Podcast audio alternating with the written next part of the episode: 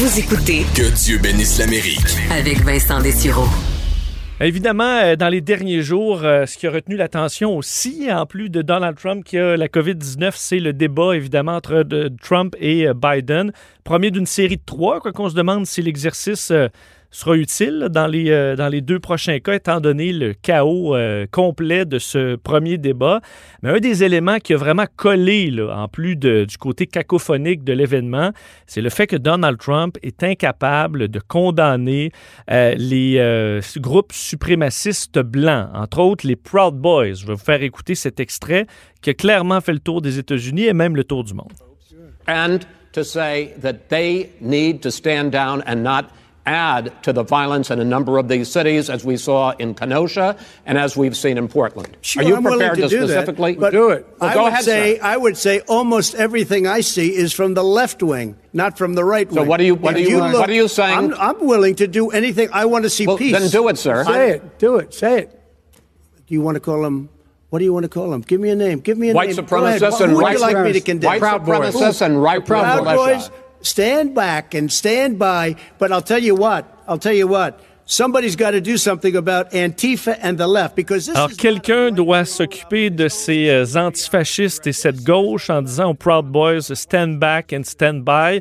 Est-ce que la langue, la langue lui a fourchu? Ben ça, euh, faut- faut- faudra voir. Parce que les Proud Boys, ce groupe donc euh, de suprémacistes blancs, euh, a réagi très rapidement, ajoutant à tous leurs logos sur les réseaux sociaux là, euh, stand by, stand back, stand by, sir. Donc, ils sont prêts pour que le, le prix répondre à l'appel du président. Ça a fait grand bruit cette semaine. Et pour en parler, on a un expert euh, de cette question au bout du fil, euh, Victor Bardou-Bourgeois, chercheur à l'Observatoire sur les États-Unis de la chaire Raoul Dandurand et expert de l'extrême droite américaine et de la radicalisation en ligne. Euh, Bonjour, M. Bardou-Bourgeois.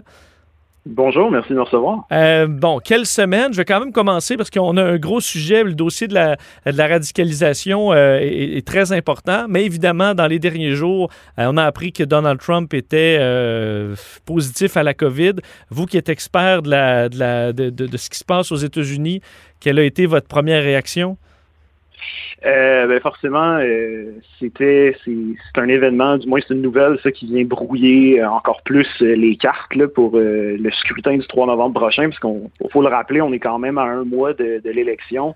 Et ben là, vous avez le, président qui, qui a contracté, qui a testé positif à la COVID-19 et qui devra s'isoler du moins pour 14, euh, 14 jours. Et euh, pour, pour ne pas euh, propager le virus davantage. Et donc, ces 14 jours où il ne peut pas faire de rallye, il ne pourra vraisemblablement pas participer en personne au débat. Donc, juste la question des débats, par exemple, qui était censé euh, avoir lieu, les deux prochains débats, c'est euh, c'est nébuleux. On ne sait pas s'ils vont avoir bel et bien lieu ou sous quel format ils auront lieu, lieu à, la, à la lumière de cet événement-là.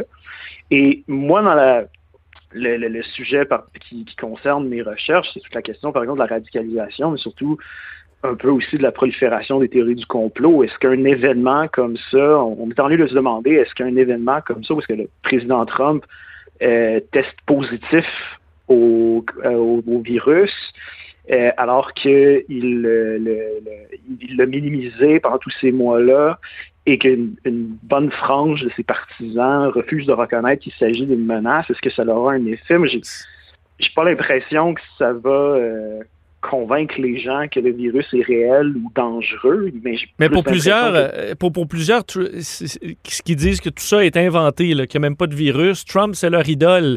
Mais là, Trump lui-même, c'est lui qui a dit qu'il y avait la COVID-19, donc ça vient un peu briser ce- cette histoire-là. Pas nécessairement le- la version comme quoi c'est un virus qui n'est pas du tout mortel, parce que Trump va peut-être s'en- s'en s'en sortir très bien, mais sur le fait que ça existe, est-ce que lui vient pas confirmer à, à ceux qui en doutent que ça existe bel et bien?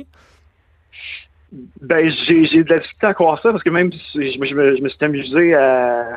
euh, amusé, c'est un grand mot, là, mais je me suis juste allé voir sur les, dans les sphères, justement, euh, com- complotistes sur Internet ou les, dans, sur les réseaux sociaux, est-ce que les, ces, ces gens-là sont plus actifs, que- comment on interprétait la situation et euh, souvent on présente ça, on, on va présenter ça soit comme une stratégie du président pour euh, détourner le regard, détourner l'attention, ou dans le pire des cas, vraiment de, reconnaître, de dire que c'est un coup euh, du fameux deep state qui euh, s'en prend au président Trump. Donc, j'ai pas l'impression que mon, impression, moi, c'est que c'est peu importe l'issue de cette nouvelle-là, de qu'est-ce qui va, arriver au président Trump. On, lui souhaite d'ailleurs un prompt rétablissement, mais peu importe qui, comment, comment ça va se résorber, j'ai l'impression que ça va être un, important vecteur de théorie de complot et de sur les réseaux sociaux à ce niveau-là.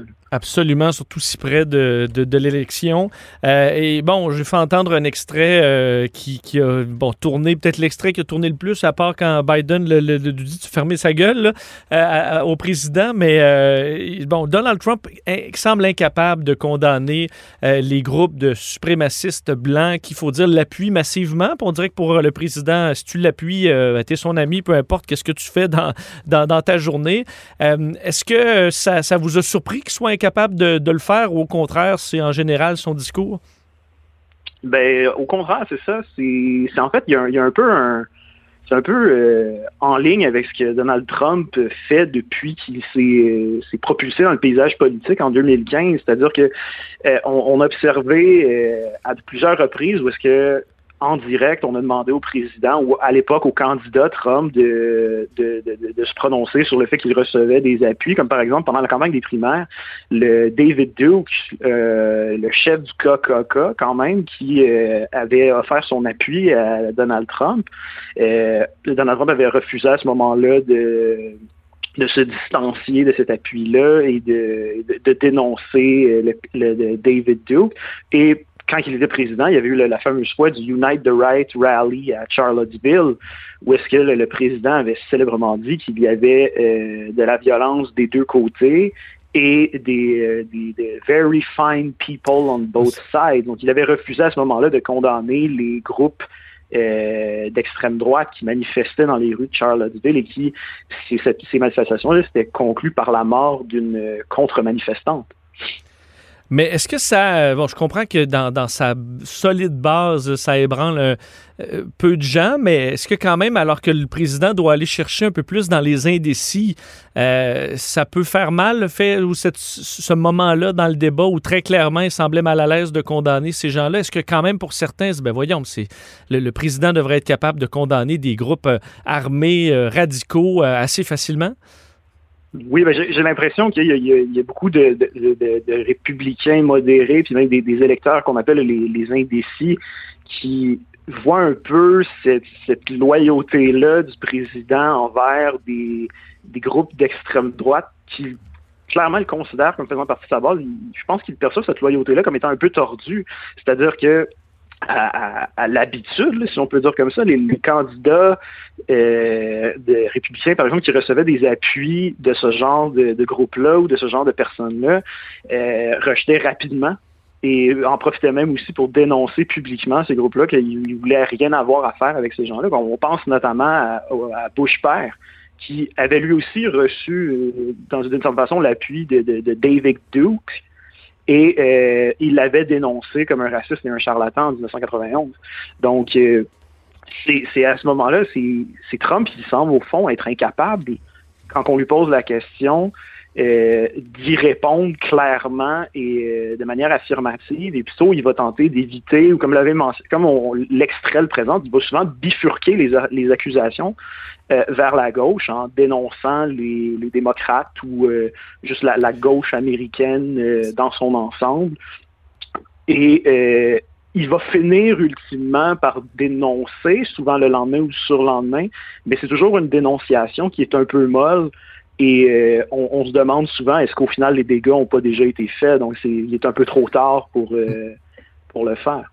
Au-delà des dénonciations, euh, est-ce que c'est une réelle menace aux États-Unis, ces groupes-là? Je comprends pour des incidents euh, euh, plus locaux ou plus anecdotiques, mais bon, on s'inquiète d'un transfert de pouvoir qui pourrait être difficile entre Donald Trump et Joe Biden si Biden devait avoir gagné par une faible marge, par exemple. est-ce que ces, ces groupes-là sont assez importants pour représenter un réel danger dans la mesure où les forces policières des grandes villes américaines sont maintenant quand même assez bien outillées pour faire face à des des menaces. Euh, l'armée américaine, évidemment, euh, pour une intervention là, face à une milice armée, euh, serait facilement capable de les écraser. Est-ce qu'il y a une réelle menace technique de, ces, groupes-là qui semblent quand même grandir en force aux États-Unis?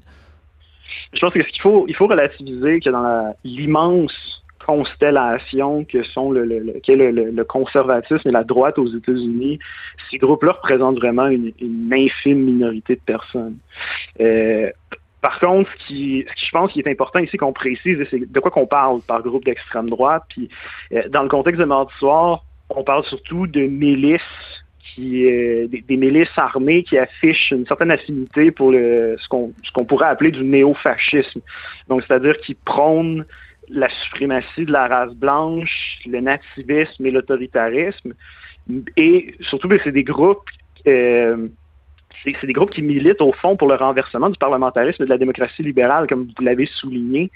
Mais moi, mon avis, ce qui est surtout euh, le facteur qui les rend du moins à une échelle plus euh, locale et du moins comme plus euh, plus localisée, c'est que des c'est des groupes qui, au fond, vont fétichiser la violence politique. C'est-à-dire qu'on va considérer la violence comme un moyen non seulement légitime, mais surtout souhaitable pour défendre la race blanche face au changement démographique qui s'opère au sein des États-Unis. Et euh, en ce sens, dans le fond, il y a plusieurs de ces groupes, comme les Proud Boys, mais aussi, ils ne sont pas les seuls. On pense au Boogaloo Movement ou certaines euh, certains euh, éléments des certains groupes néo-nazis ou des groupes skinhead mhm. racistes, par exemple, qui euh, souhaitent ultimement que euh, provoquer une, guerre raciale, voire même civile aux États-Unis, parce qu'ils ont l'intime conviction qu'une telle catastrophe entraînerait la renaissance des États-Unis au fond. Évidemment, peu, peu de grands médias vont donner du temps d'antenne à ces, ces groupes-là. Euh, donc, leur visibilité se fait vraiment sur les réseaux sociaux euh, en quasi-totalité. Euh, on sait que là, certains réseaux sociaux, Facebook, Twitter et d'autres, se, se, préparent un peu à l'élection avec un niveau de nervosité encore plus grand qu'en 2016. Est-ce qu'ils en font assez pour réduire la portée de ces groupes radicaux? je ne sais pas si eux-mêmes ne savent pas trop si c'est leur rôle ou pas de le faire, ce filtre-là. Euh, mais est-ce que est-ce qu'ils en font assez, selon vous, pour, euh, pour, euh, pour limiter les dommages?